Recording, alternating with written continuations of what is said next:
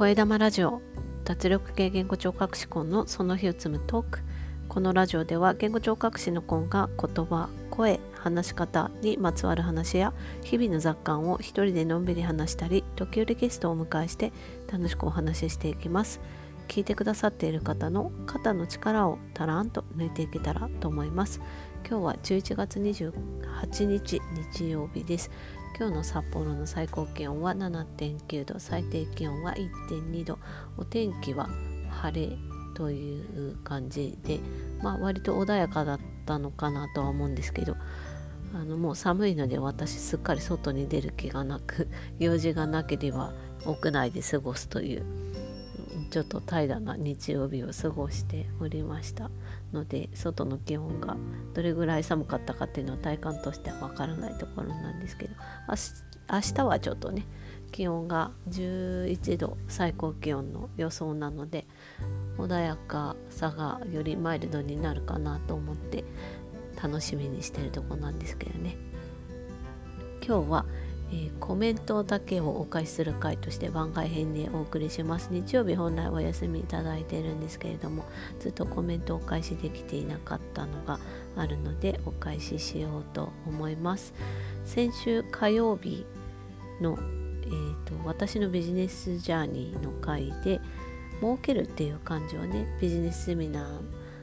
ーで受けたお話からちょっと着想を得たことについてお話をしたんですけれどもそちらにモーニングコーヒーさんからコメントいただきました。ありがとうございます。儲けることに後ろめたさを感じるような風潮は医療福祉業界で強いような気がします。以前身を置いていた宝石業界では全く逆で儲かっていない会社は顧客にも避けられる傾向でした。でも儲かることでサービスが持続できるし発展できるのでクライアントへの還元につながりますよね。ということでモーニングさんありがとうございます。そうなんですよね。なんかこう医療とか福祉ってどうしてもこうお金にまつわることってあんまりこう話題にしたがらないというかな何がそうさせてるのか私未だによく理解できてないんですけど自分の中にやっぱりこう儲けるっていうものは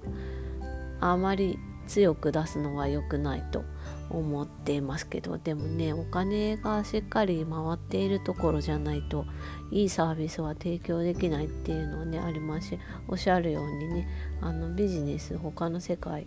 モニグさんは宝石のね卸されてたご経歴をお持ちですけどやっぱり他のビジネスではお金が入ってこない ところにはやっぱりちょっとねこうみんな近寄っていかなくなるっていうのはね本当のことだと思うので医療とかね福祉でも同じことが言えると思うんですけどね何ていうか、うん、この辺りちょっと不思議というか自分でもしっかりね受け止めていかなきゃいけないところだなとは思うんですけど。ね、でもまあ私はフリーランスとしてやっていくっていうことにしているので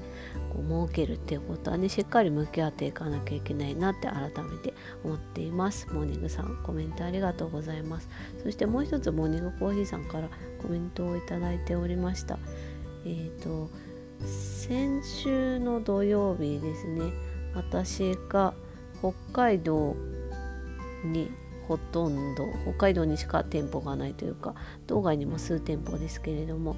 そういったコンビニエンスストアセイコーマートというところがありまして北海道民として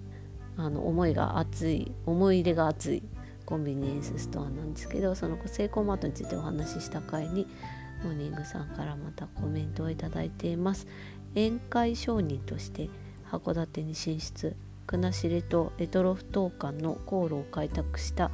高田屋貨幣まで思いを馳せました。北海道の方から見た高田屋貨幣はどんな存在なのかセイコーマートの誕生からいろいろ思うことでした。ということで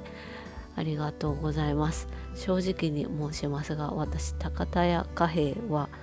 名前しか知らなくてあと函館に縁があるらしいということぐらいまでしか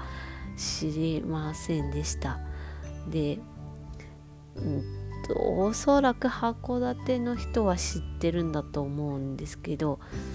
うん、これ私の主観かもしれないんですけど函館はちょっとこう札幌とかと文化圏が違うというかねちょっと北海道の中でも独自の文化というかちょっと違うっていう感じがあったりしてですねあまりこう何て言うか札幌というかねの方まで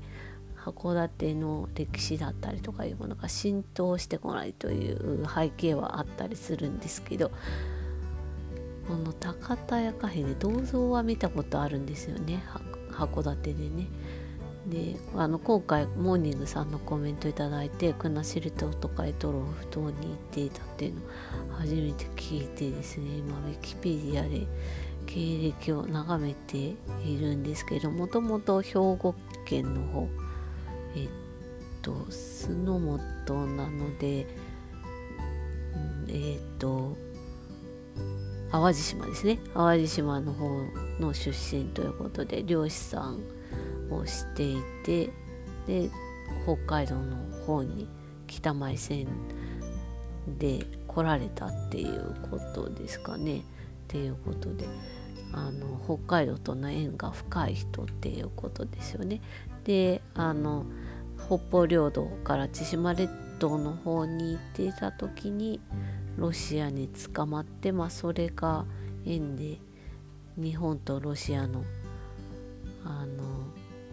交渉のねキーパーソンとなった的なことがあったように思いますけれどもこれが江戸時代の話なんですよね。すごいですね。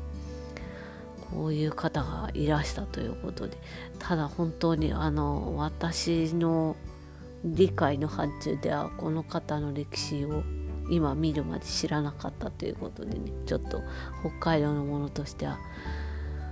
知識が足りなかったなというところですけれどもこういったすごい方がいたんだなっていうのを改めてちゃんと知らなきゃいけないなって思います。モーニングさんあの学びの機会をくださってありがとうございます。というわけで今週のコメントはモーニングさんの2つだったんですけれどもちょっとだけ今週の振り返りを最後にして終わりにしようかと思います。今週はですね何といっても雪が降ってそれに伴ってすごくね気温が下がったっていうところが大きかったなって思いますね。やっぱ冬になってしまったっていうことで心づもりがねこれは結構大きいですね。これから3月までずっと冬になるので自分としてはねこの冬になるっていうところにしっかりと心構えを持つっていうのがね毎回大事だなと思ってましてそれがまあ今週やってきたというような感じですね。そしてこう週初めに家族がね体調を崩してしまって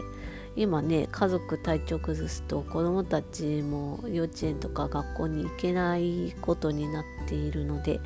もうなんかもうすっかり連休モードになってしまってですね のんびりと